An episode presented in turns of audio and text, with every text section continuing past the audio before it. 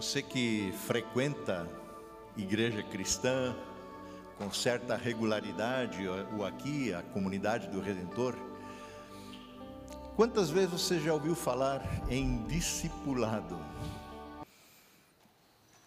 Eu não vou arriscar um número de vezes, mas eu sei que são inúmeras.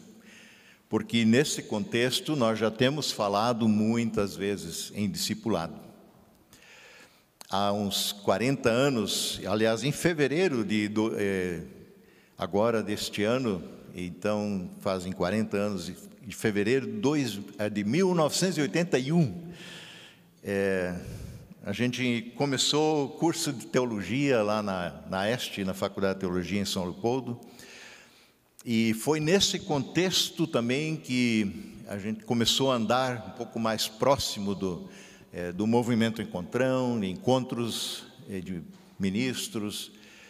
E eu me lembro com muita clareza do, do slogan, da, da tecla que se tocava com relativa insistência. É, discípulos de Jesus fazendo discípulos à semelhança de Jesus. Um dos primeiros livros de teologia que eu li na faculdade, que nos foi proposto, foi de Dietrich Bonhoeffer, que intitulado Discipulado. E ele foi muito impactante para a minha vida. Mas afinal, se é um tema tão debatido, se faz necessário voltar ao tema? Ele segue sendo relevante em nossos dias, ele é pertinente, ele cabe, ele comunica alguma coisa, ele demanda alguma coisa de nós?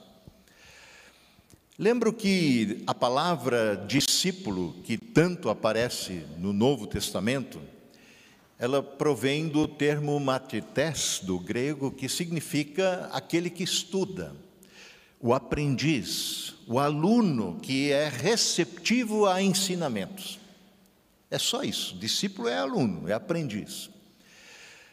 E a gente sabe que os doze discípulos chamados por Jesus, eram mais do que meros alunos chamados a uma faculdade de teologia.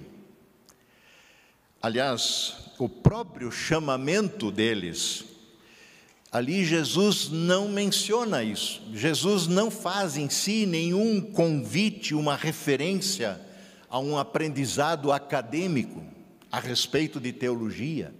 Jesus não os convida para repassar conteúdo teológico, doutrinário. Jesus não os convida para despejar neles conhecimento do alto. Jesus não os convida, muito menos, para desenvolver neles uma profissão, talvez pastores.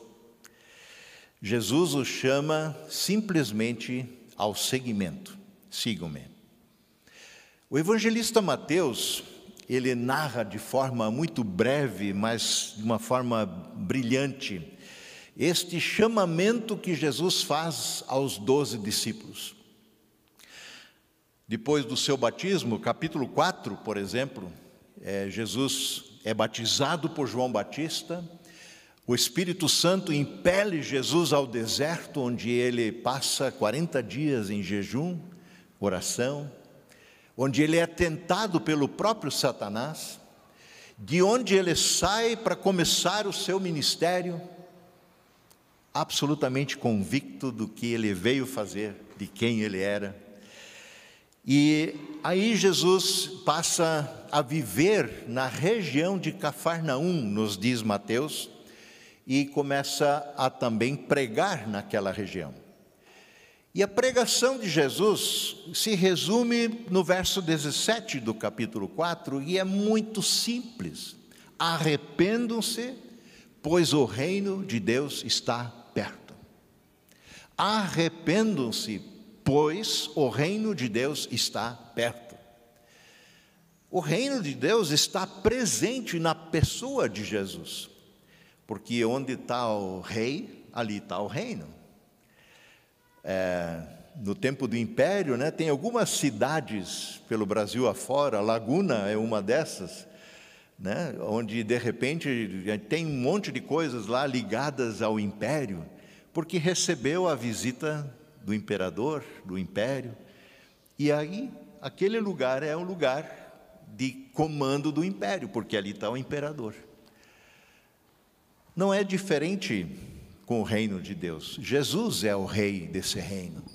E onde ele está, o reino está perto, está presente. E as coisas que ele faz e as coisas que ele diz estão conectadas com esse reino. E aí no verso 18, em Mateus 4, enquanto Jesus andava à beira-mar, mar da Galileia, diz que Jesus viu dois irmãos. Por que que Mateus dá ênfase no viu, de ver? Jesus viu muita coisa viu o mar, viu as árvores, viu pessoas caminhando, tinha outra gente pescando, mas ele viu dois irmãos, Simão, que mais tarde ele chama de Pedro, e André, o irmão dele. E diz João, aliás, Mateus, diz que os dois jogavam redes ao mar porque viviam da pesca. Eles eram pescadores. Pescadores jogam rede ao mar. E é o que eles faziam naquele instante, quando Jesus os viu. E Jesus vai até eles, esses dois irmãos, e simplesmente diz o seguinte: Aí, galera, sigam-me. Eu farei de vocês pescadores de homens, de gente. Sigam-me. Eu farei de vocês pescadores de gente. Jesus não entregou um panfleto para eles. Disse: Olha, aí vocês, eu sou o mestre e eu estou recrutando alunos. Eu acho que vou montar uma escola cristã, um seminário. Vocês não gostariam de se inscrever? É barato, é quase de graça. O currículo não é pesado. Sim, vai ter uma provinha ou outra, mas é assim: você, você assistir algumas aulas, é, eu vou fazer um curso para vocês poderem ser bons pregadores. Terá duração de três anos só. Que tal?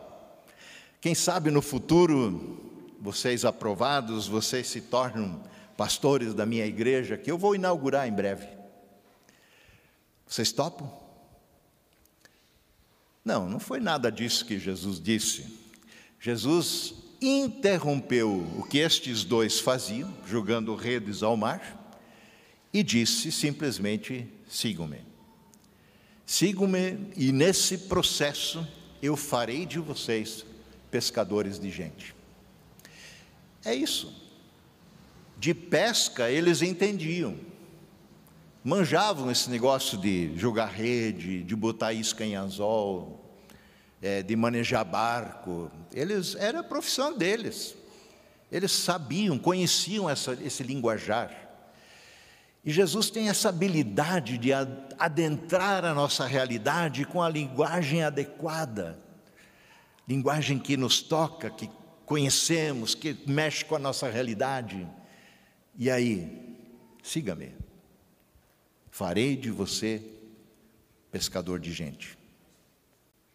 Mas como a gente ensina alguém a pescar? Levando para pescar, não é? é? Eu me lembro de ter assistido uma vez um documentário, acho que foi na Discovery, se não me engano, faz bastante tempo. É, eu achei muito interessante a forma como os índios, por exemplo, passavam seus ensinamentos para os filhos. Aí, Pia, levanta hoje e vamos, eu vou te ensinar como fazer arco e flecha. Ele não sentava o Pia numa sala de aula, passava uns slides, e é assim, é assado, tem que fazer assim com a madeira, tem que arcar, tem que fazer uma flecha, tem que arrumar uma pedra. Não, leva o piá para o mato. Diz, ó, essa, essa árvore aqui não presta, ela quebra fácil. Essa aqui é boa. Está vendo? As folhas são assim, você corta, ela vai se arcar bem. Ela vai ter um bom impulso. Assim você tem que enrolar uma corda, fazer uma cordinha desse, dessa fibra aqui, você consegue fazer uma corda.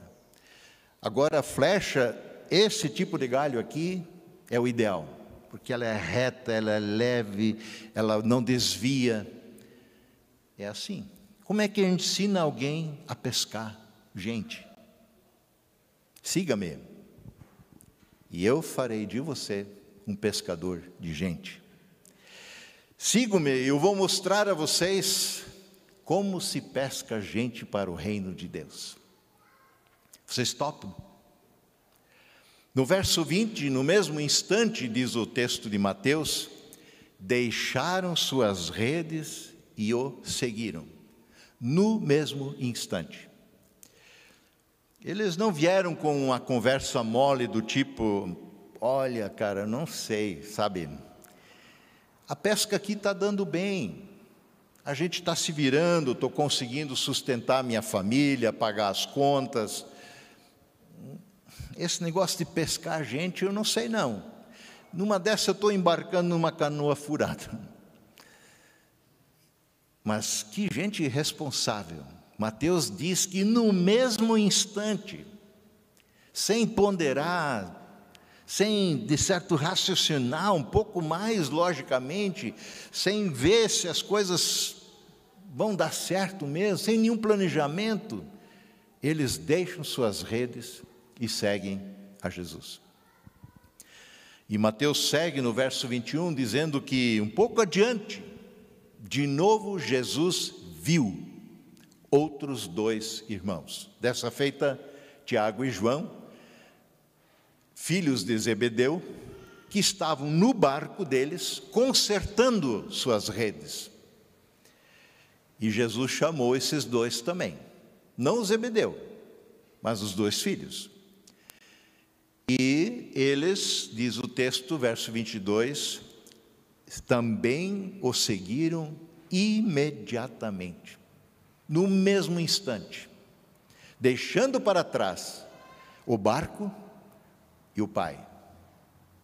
O barco, rede, família, instrumentos de trabalho, de sustento, de sobrevida, parece que de uma forma imediata entram num segundo plano na vida daqueles que são impactados pelo chamamento de Jesus porque a causa do reino se sobrepõe a tudo isso com tal força que quando compreendemos o Evangelho, a gente de repente compreende, pois é, aonde tem sido o meu foco? O que tem consumido a minha vida, a minha energia, a minha força? São coisas que vão ficar por aqui. E a eternidade? Mas quem é esse que chama com tal convicção, com tamanho poder de persuasão, que as pessoas largam tudo e o seguem? Afinal, ele é digno de ser seguido? Vale a pena seguir este Jesus?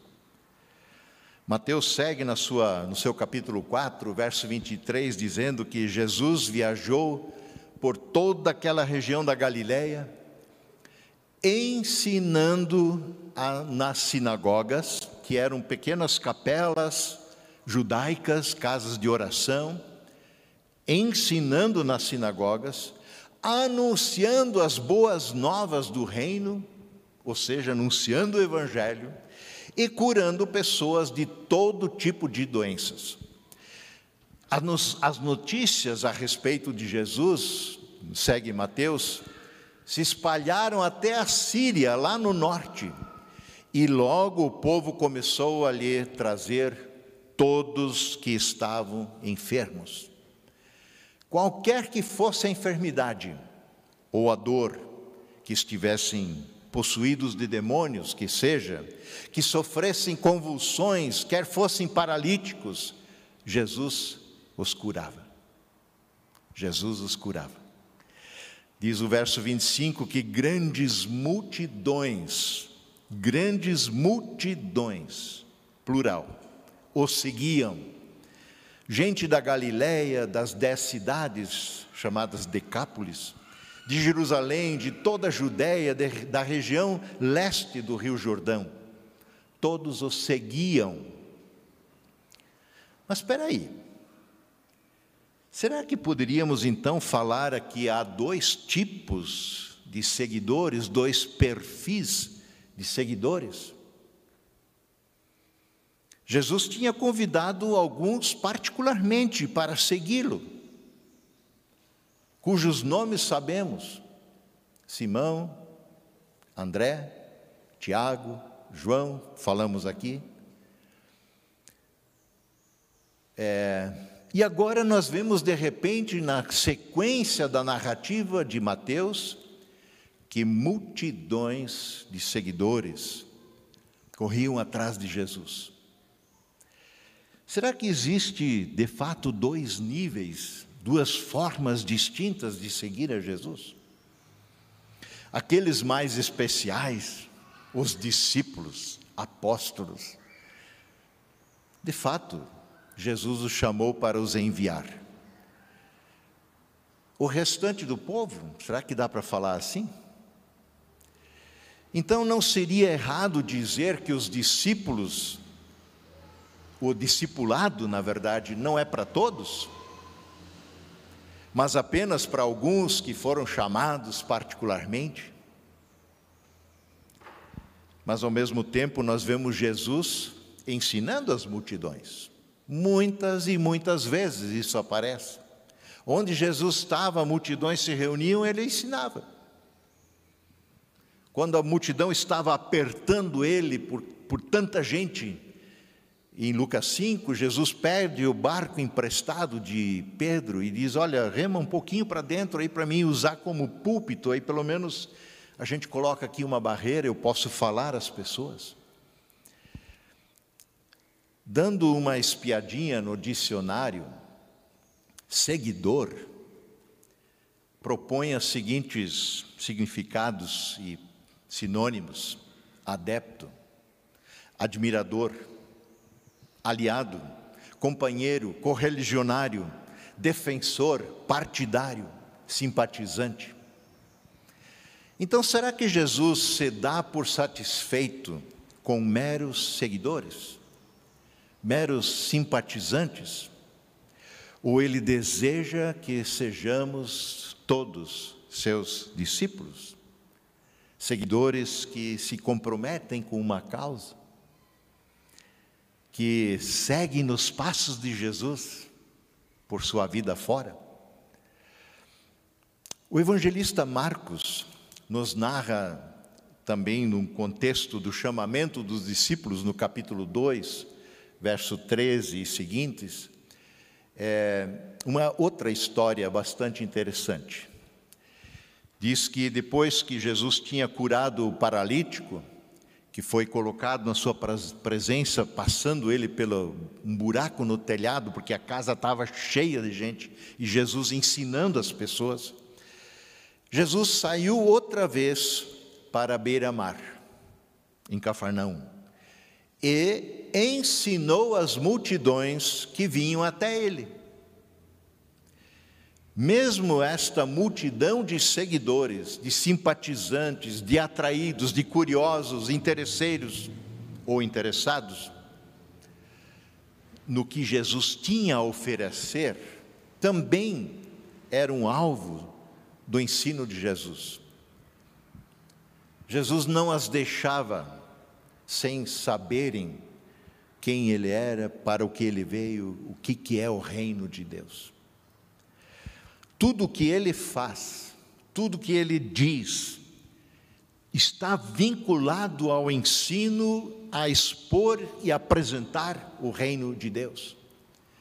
Por exemplo, a cura do paralítico que acontece no início do capítulo 2 de Marcos, é, Jesus simplesmente, depois de descerem o homem pelo buraco do teto e colocarem diante de Jesus o paralítico, Jesus poderia ter dito: Cara, levanta, você está curado, vai para casa. Não. O que, que Jesus disse para ele? Teus pecados estão perdoados. Zum, zum, zum, zum, zum, na hora porque ali haviam fariseus, estudiosos das Escrituras, da Bíblia do Antigo Testamento, mestres que ensinavam as doutrinas judaicas. Um zum, zum, zum naquela, naquela casa. Por quê? A pergunta é: mas quem, esse, quem é esse cara?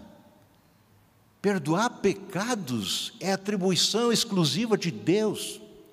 Ninguém pode perdoar pecados a não ser Deus. Claro, porque Deus é ofendido pelo nosso pecado. Só a pessoa ofendida é que pode perdoar, conceder perdão. E como é que Jesus diz para um cara desse: teus pecados estão perdoados? Bom, como Jesus não é cego nem surdo e conhece até os pensamentos, ele disse: Bom, para vocês saberem que o Filho do Homem tem também poder e autoridade para perdoar pecados, eu digo a ti: levanta e anda. O que, que é mais fácil? Perdoar pecados ou curar um paralítico que era paralítico a vida toda? As duas coisas são humanamente impossíveis, mas possíveis para Deus. E então, nessa caminhada de Jesus à beira-mar da Galiléia, no verso 14, diz que enquanto ele caminhava, olha de novo, ele viu Levi. Viu Levi. Tinha multidões seguindo ele gente por tudo que é canto.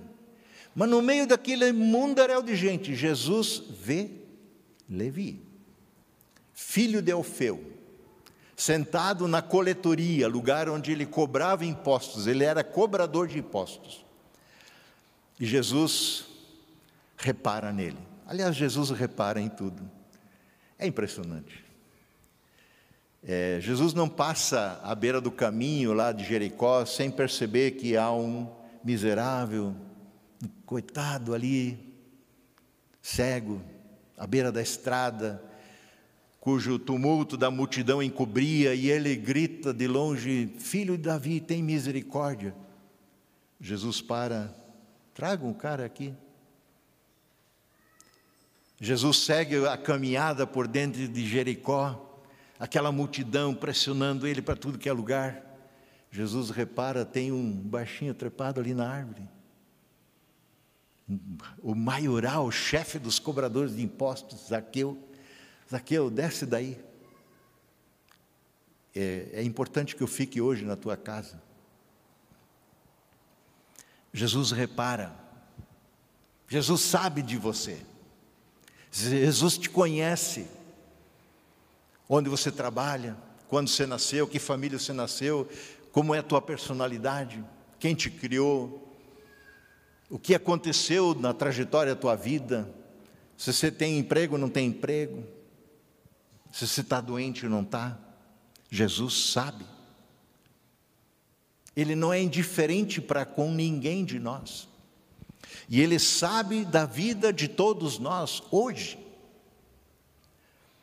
um cobrador de impostos chamado Levi. Era cobrador de imposto era um negócio assim, um monstro. Para os judeus é a pior raça que tem.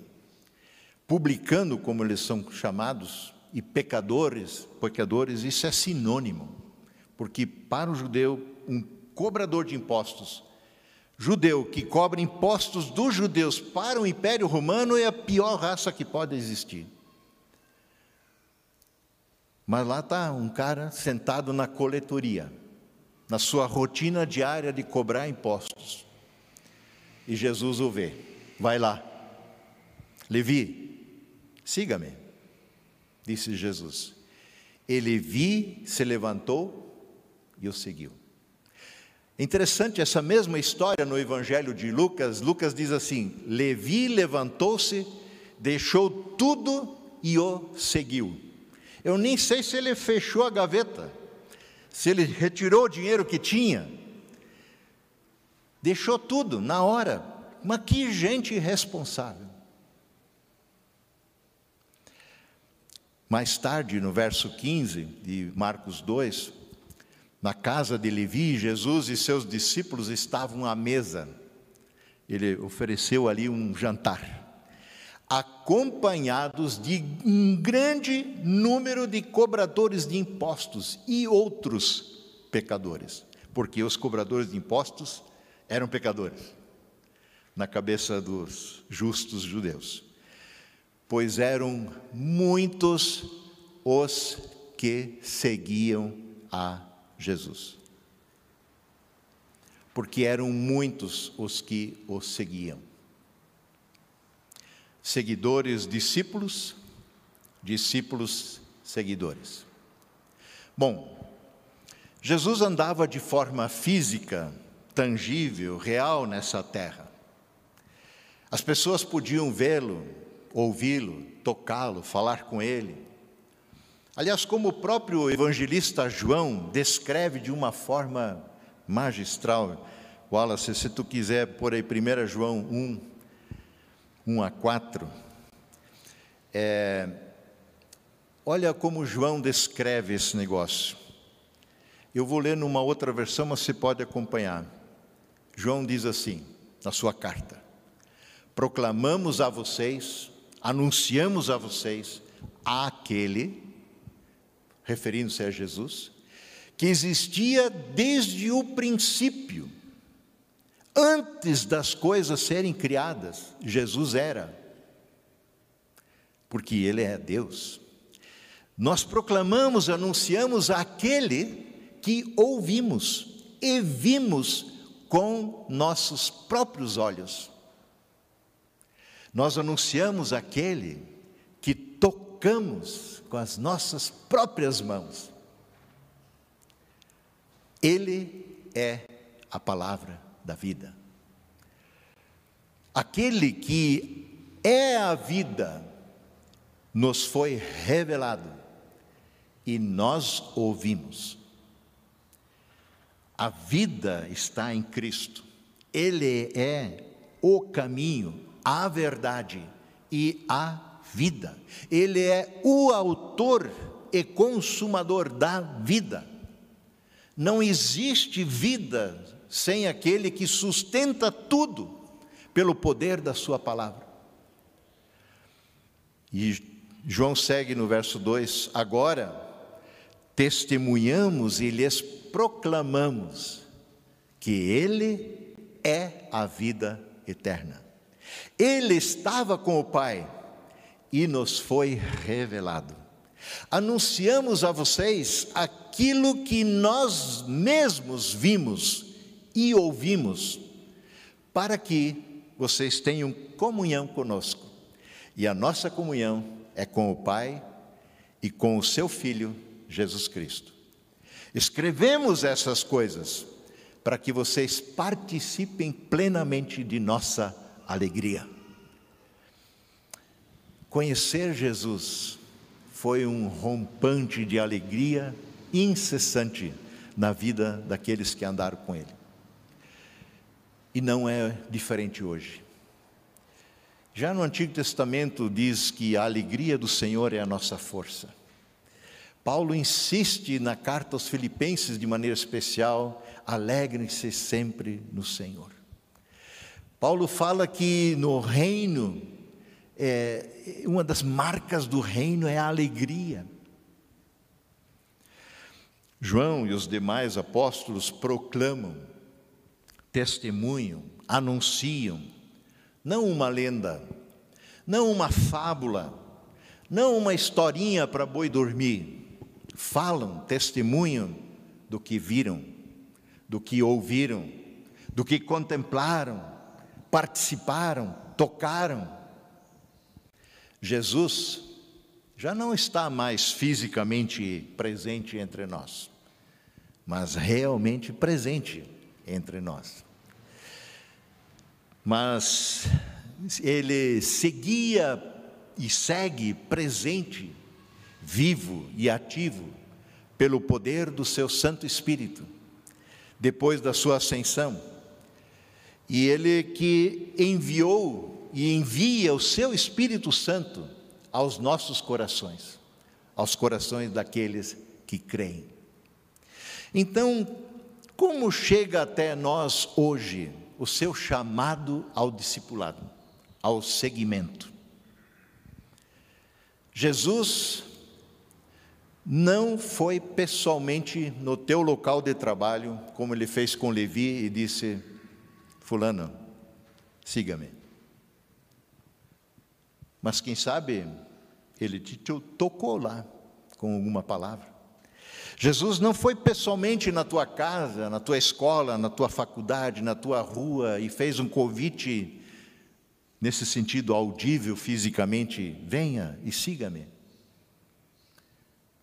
Mas há muitas circunstâncias na nossa vida através do qual o Senhor pode falar, em bom, claro e alto tom: siga-me. Afinal, o chamamento, o convite de Jesus aos discípulos, narrativa que nós vimos aqui, vale igualmente para mim, para você, pessoalmente, hoje? Tem o mesmo efeito, a mesma importância? Jesus não fez somente esse tipo de convite ao discipulado, vamos dizer assim, ao apostolado, como ele fez aos doze. Ele convidou as pessoas, as multidões, de forma muito diferenciada. Vejam o relato do evangelista Lucas, é, eu estou encerrando. Lucas 9, 57 seguintes, é um relato conhecido. Lucas 9, 57 e seguintes. Quando andava pelo caminho, alguém uma pessoa qualquer, cujo nome não sabemos, não é informado, espontaneamente disse para Jesus: Eu o seguirei aonde quer que você for. Iniciativa nobre, nobre, louvável. É isso que Jesus quer, não é? Que as pessoas o sigam. E aqui vem alguém e se apresenta e diz: Olha, eu vou seguir você. Que as pessoas o sigam se rendam a Ele, sejam seus discípulos, é desejo de Jesus. Mas vejam o que Jesus responde para essa pessoa. As raposas têm tocas, onde elas moram. As aves do céu fazem ninhos, onde elas criam seus filhotes, onde elas moram. Mas o filho do homem, como ele se refere a si, não tem sequer um lugar onde recostar a sua cabeça. Vejam, Jesus não está rejeitando a oferta deste homem que se propõe a seguir a Jesus. Não. Jesus apenas aponta para o nível de comprometimento que o segmento discipulado implica. Você quer me seguir? Ok, seja muito bem-vindo, mas saiba, tem um preço. Tem um preço. Não um preço que a gente paga para poder ser salvo. É um preço que a gente quer pagar, por gratidão de ter o privilégio de conhecer o Salvador de nossas vidas. Você quer me seguir? Ok, seja bem-vindo. Contudo, quero deixar claro, é o que Jesus diz: esse comprometimento comigo não será um mar de rosas não será um mar de rosas. Muita gente embarca numa, numa fé cristã, no seguimento de Jesus, como uma multidão, porque quem sabe ele resolve os meus problemas financeiros, de saúde, de relacionamento. É, Jesus pode tantas coisas, vai ver que talvez ele ajeita a minha vida. Seguir a Cristo, ontem e hoje, sempre nos compromete por inteiro, por completo, ao extremo, radicalmente, de toda a nossa alma, coração, corpo e mente, com a causa do reino de Deus. Você está disposto? Lucas 9, ele segue no verso 59. A uma outra pessoa, Jesus diz agora: siga-me. E a gente não sabe quem é essa pessoa. Vejam que Jesus segue chamando pessoas para segui-lo. Não para ser um dos doze, mas para segui-lo. E esse homem responde: Senhor, deixa-me primeiro sepultar meu pai. Deixa-me primeiro sepultar o pai dele, nem, nem sabe se ele, ele provavelmente nem está morto num caixão esperando para ser enterrado. Sepultar meu pai é quando meu pai morrer, estou cuidando dele. É, então, depois de enterrado, eu estou disposto a te seguir. Deixa-me primeiro. Deixa-me primeiro concluir minha faculdade, o meu curso que eu estou fazendo, a minha pós. Deixa-me primeiro encerrar a minha carreira, eu me aposento, vou ter todo o tempo para você. Deixa-me primeiro construir minha casa, comprar meu apartamento, educar meus filhos. Tem tanta coisa para fazer. Deixa-me primeiro gozar a vida. Agora eu juntei uma graninha, eu quero viajar, eu quero conhecer o mundo. Deixa-me primeiro. Deixa-me primeiro sepultar meu pai. E a resposta de Jesus, de novo, verso 60, deixe que os mortos sepultem seus próprios mortos. Você, porém, deve ir e anunciar o reino de Deus. As coisas relativas ao reino de Deus têm um nível de urgência e demandam um nível de comprometimento que todo o resto da nossa vida vai para o segundo plano. É isso que Jesus está dizendo. Conhecido o verso, a gente tem citado, vira e mexe, cantamos ele recentemente. Busquem, pois, em primeiro lugar o reino de Deus e a sua justiça, a sua vontade, e o resto, o resto é resto, fonte de nossa preocupação maior, passa para um segundo plano, porque o reino se antecipa a tudo isso, porque o reino é a razão de nossa existência, nós fomos feitos para o reino eterno. E Lucas segue mais um pouquinho na sua narrativa, verso 61. Um outro ainda disse para Jesus, ele tomou a iniciativa: Senhor, eu seguirei, mas eu tenho algumas condições. Eu seguirei, mas deixe que antes eu me despeça da minha família. Convenhamos, será que Jesus vai ser tão turrão, tão exigente, vai impedir este homem de fazer um gesto tão nobre, se despedir da sua família? Que Jesus é esse?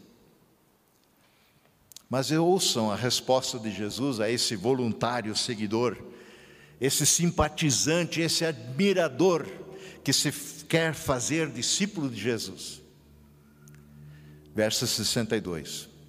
Mas Jesus disse para ele: Quem põe a mão no arado e olha para trás, não é apto do reino de Deus. Quem mete a mão nessa causa, quem quer me seguir, não pode ficar olhando para trás. Nossa, mas como era bom lá no Egito. Nossa, minha vida antes de chegar na igreja, era tão simples, tão fácil. Agora tem tanta coisa, tantas pessoas pelas quais eu sou responsável, as quais eu amo, as quais eu sirvo com dons, talentos. Agora eu preciso, eu quero me posicionar nesse mundo frente às demandas da vida. Quem coloca a mão no arado não pode olhar para trás, diz um hino. Caramba! Jesus confronta as desculpas esfarrapadas de todos aqueles que querem fugir de um compromisso, que buscam a superficialidade na caminhada com Jesus. Jesus. Seguir a Jesus não é Maria vai com as outras. Seguir a Jesus não é uma questão de simpatizar com uma causa. Nós não temos como julgar e nem devemos julgar o coração das pessoas. Jesus sabe. Mas Jesus faz esse julgamento, porque Ele conhece o coração, a intenção e tudo que passa em nosso coração. Quando os discípulos, quando Jesus conta aquela parábola do joio e do trigo, do trigo se referindo àqueles que andam em compromisso com o Senhor e o joio que está ali no meio, na igreja, que é similar, é parecidíssimo, parece a mesma coisa. E os discípulos fizeram a proposta, então vamos arrancar todo esse joio aí do meio. Jesus disse: não, não, ele fica aí. Essa atribuição não é de vocês. Não são vocês que dizem quem fica, quem sai. Essa atribuição é do Senhor, porque Ele conhece a nossa alma, o nosso coração. Deixa crescer junto. Muitas vezes dá confusão porque a gente acha que um é outro, o outro é um, e não é. Mas não julgue. Não julgue. É atribuição do Senhor. E Ele espera que de você que você responda ao seu convite com toda a sinceridade. Ele espera que você, como fizeram tantos outros ao longo da história, responda ao seu convite com urgência, com uma rendição total. Senhor, eis-me aqui, envia-me a mim, disse Isaías. Sabem, se você ouviu a sua voz hoje, como diz vários textos bíblicos, Hebreus repete quatro vezes isso, Salmos. Se você ouviu a sua voz hoje, não a minha, e você sabe a diferença. Se você ouviu a sua voz hoje, não endureça seu coração, como muitos o fizeram na rebelião no passado. Renda-se ao Senhor. A coisa mais preciosa que eu posso entregar a você.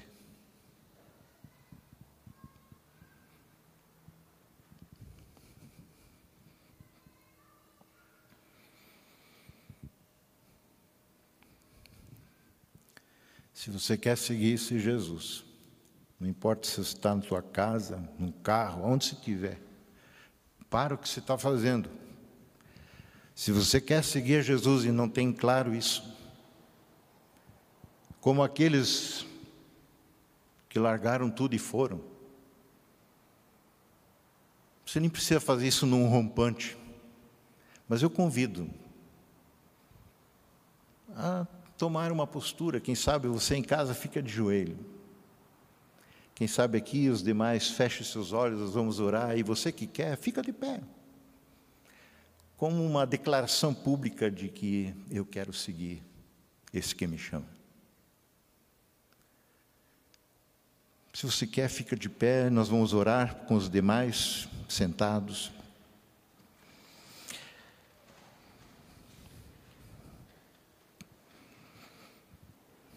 Senhor. Aqui estão algumas pessoas de pé.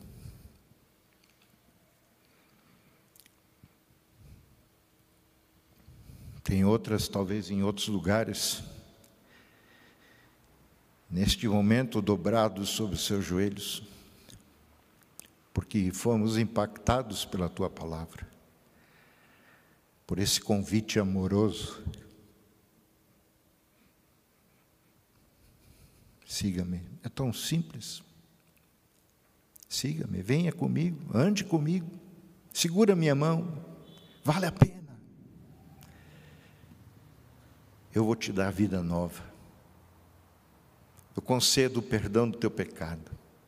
Eu te liberto de tudo que te amarra todo orgulho, toda vaidade, toda soberba, de toda imundície que anda no teu coração, na tua mente, de toda corrupção, de todo engano e toda mentira. Eu limpo o teu coração e eu vou fazer morada nele. Obrigado, Senhor, por essa promessa e por essa realidade que podemos vivenciar hoje. Senhor, olha por essas pessoas que declaram aqui publicamente: Eu quero andar com Jesus. Ajuda-nos, Senhor, a caminhar com elas como irmãos, talvez irmãs, com mais tempo de caminhada contigo.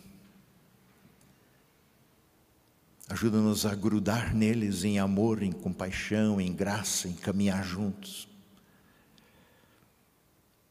para podermos servir ao Senhor com os dons e talentos que tu nos dás. Recebe a nossa oração. Recebe o sim destes que o dizem com uma postura de corpo, que o dizem sem articular unção no seu coração.